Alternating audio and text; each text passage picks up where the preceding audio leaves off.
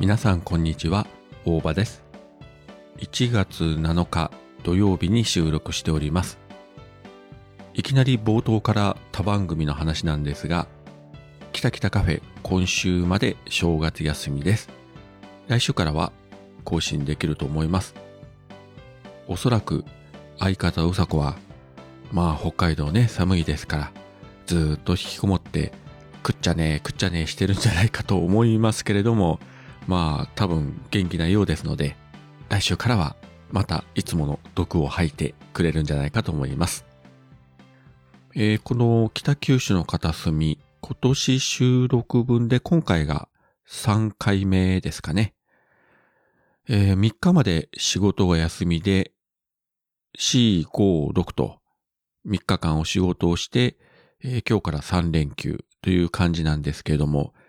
さすがに休み明け3連チャンは仕事忙しかったですね。まあこれはね、どこの職場も同じだと思いますけれども、ドドッと仕事が来て、ドドッとお客さんが来て、あれやこれやで、まあ幸い残業まではしなくてなんとか定時で終わらせたんですが、その分非常に密度が濃くてですね、もう家に帰ったらがっくりと。で、今日なんかもですね、えーまあ割と休みの日、昼寝することが多いんですけれども、まあ大抵1時間ぐらいで起きちゃうんですが、今日は気がついたら2時間寝てましたね。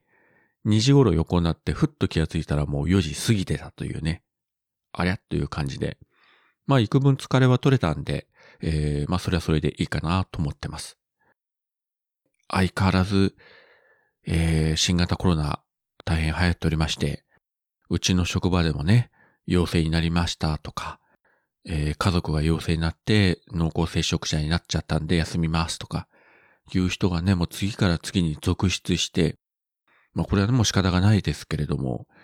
まあコロナじゃないにしてもですね、発熱したりしたら、まあそもそもね、もう休まざるを得ないので、本当にこれはお互い様なんですが、ただ、やっぱり、頑張って仕事に来ている人たちは、その分きつい思いをするというね。まあ誰が悪いというわけじゃないんですけどね。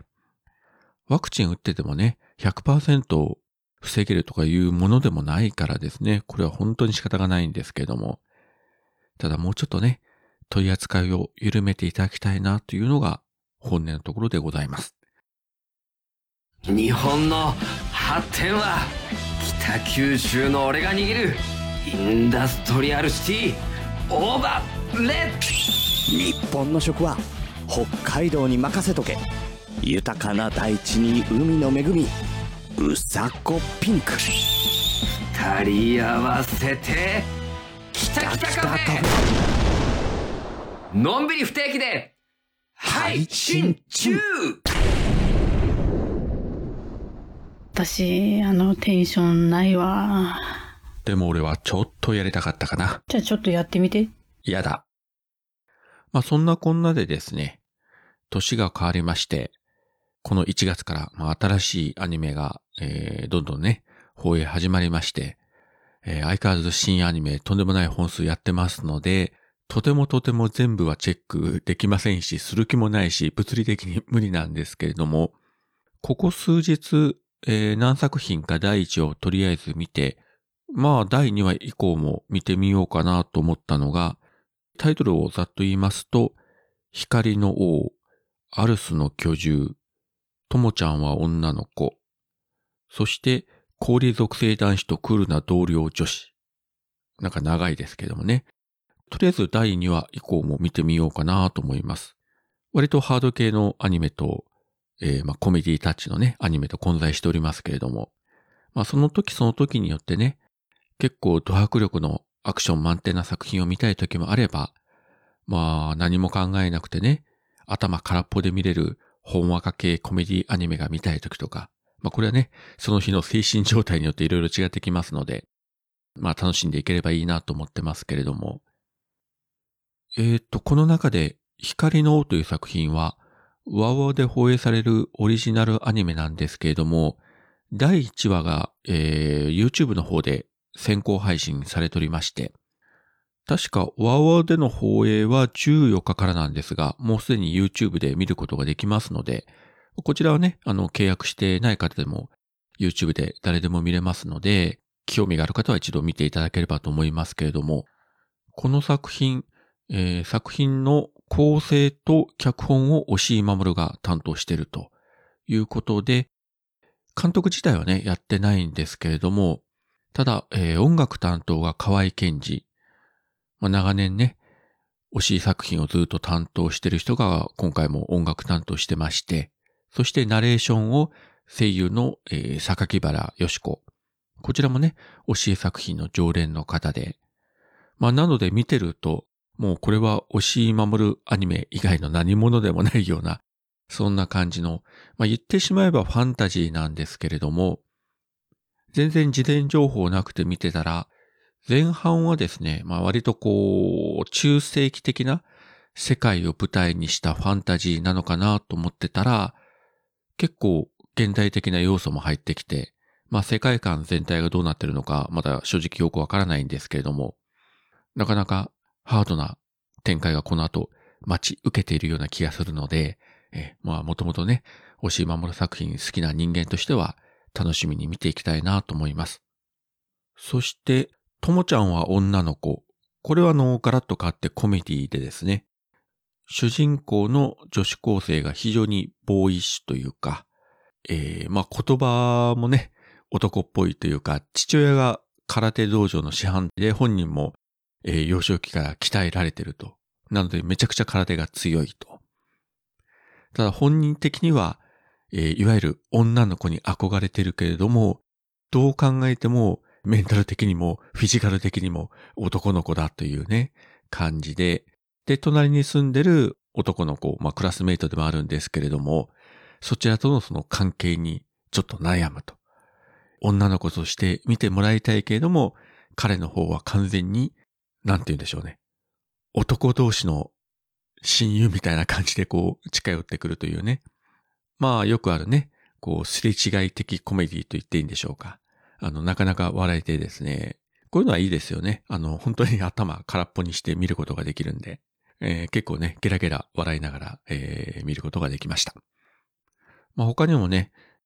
今季、例えば、えー、シーズン2が始まります。吸血鬼すぐ死ぬとかですね。あとは、もともと自分がずっと原作漫画を読んでました、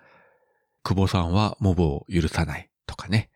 いろいろ楽しみなアニメが今後また始まっていきますので、ニヤニヤワクワクしながらね、第1話の放送配信を今待ってるところであります。あとですね、これあの、12月でもう放映終わったんですけれども、そうですね、あの昨年10月以降のアニメで一番ハマったのが、タイトルご存知の方多いと思いますけれども、ボッチザ・ロック。もともとは4コマ漫画が原作の、えー、主人公は後藤一人、通称ボッチと言われる、もうすごいコミュ障の女子高生なんですけれども、非常に、えー、ギターがうまい。まあ中学校3年間ね、ほぼほぼ一人で引きこもってずっとギターばっかり弾いてたので、すごい上手なんですけれども、まああることをきっかけにロックバンドに入りませんかと声かけられて、女子高生4人組の結束バンドというね、バンドメンバーの一員になる。一員になるけれども、もう常にコミュ障モードが発動して、まあ、このあたりのね、アニメならではの表現がすごいんですが、まあ、顔が崩れる、溶ける、人間以外の、えー、動物になるとか、あと、もうこのアニメがね、なかなかの実験的というか、大胆な演出が多くてですね、結構あの実写パートをね、差し込んできて、この チョイスがなかなかね、えー、笑えますし、ある回でですね、この主人公のぼっちちゃんが、もう緊張のあまりゲロゲロ状態になるシーンがあるんですけれども、そこをですね、実写のあのダムですね、ダムの水が放流するシーンを延々と映して 表現してるというね。もうなんかもうむちゃくちゃやってましたけれども。で、その一方ですね、その結束バンドのライブシーンの歌と演奏のこのあたりの作画とかいうのは本当にすごくて、まあ自分もね、たまにしかライブハウスも行ってないんですが、それでもこういった、まあコメディタッチのアニメーションのキャラクターでよくぞこういったね、きちんとした音楽描写、演奏描写とかやるなというね、非常にあの作画のクオリティも高くて、しかも、えー、楽曲も良くて、で、この結束バンドが歌ってる、えー、楽曲の CD とかがこの前出たんですかね。かなり、えー、売れてて、配信とかでもランキング上位を独占してるという風なニュースも見ましたので、原作はまだ続いてますし、おそらく、ね、商売的に こんなに売れちゃうとシーズン2やってくれるんじゃないかとは期待してるんですけれどもね。あの、過去配信サービスで見ることできますので、ボッチザロック、まだご覧になってない方はですね、あの、全然音楽に詳しくない方でも十分楽しめると思いますので、えー、ぜひぜひね、ご覧いただきたいと思います。まあ、それにしてもね、最近本当に、いわゆるこう、コミュ障のキャラクターが主人公のアニメっていうのが多いですよね。まあ、そういう時代なんですけどね。あの、もろにね、タイトルからそれを出した、コミさんはコミショとかいうね、まあ、これも結構いい出来のアニメでしたけれども、まあ、一昔前だったらね、そういった人たちを主人公にするアニメーション、コメディでこのバランスを取りながら描写するということはできなかったんじゃないかなと思いますけれども、この時代の移り変わりと、まあ、作り手側のね、うまさ、志の高さというのは、うん、本当にすごいなと思います。あと最近見た映画はですね、考えたら今年まだ映画館に行けてないんですが、今日ですね、あの、朝 NHK の BS4K で、1962年公開の時代劇になります、キルですね。監督、三角健二、主演、市川雷蔵というね、大英で制作された時代劇の、まあ、名作の一本と言っていいんですけれども、こちらを久しぶりに今日見ることができまして、まあ、1962年ですから、日本映画の黄金期と言っていいと思うんですけれども、非常に量産体制でこう作られてて、もう毎週、えー、新作どんどん作ってますみたいな、そういった頃の作品で、いわゆるプログラムピクチャーですね。で、この作品もですね、上映時間が70数分ですね。80分ないんですね。1時間十数分という、まあ、長編というよりも中編と言ってもいいぐらいの作品なんですけれども、まあ、それだけ短いので、ストーリーもかなりシンプルだし、登場人物も決して多くはないんですが、何よりこの主人公を演じた市川雷蔵の、この、なんて言うんでしょうね。すがすがしさ、物悲しさ、品の良さ。あそうですね。こんな気品のある俳優って今そんなにいないんじゃないかと思いますけれども、その市川雷蔵を、えー、主人公にして見事な映像を作り上げた巨匠三角健二。横長のスコープ画面で、このね、レイアウト、絵作りっていうのが本当にうまくて、どのシーン、どのカットを見てもですね、考え抜かれた絵を作ってるんですね。いや、よくぞこのアングル、こういった角度、こういう切り取り方で描写してくれるなというね、感じで今日感心しながら見ましたけれども、で、この三角健二という監督は、他の作品で言えば、例えば、勝慎太郎のザトイチシリーズの第一作、ザトイチ物語。こちらを監督してますし、えー、そして、市川雷蔵の代表的なシリーズである眠り京志郎。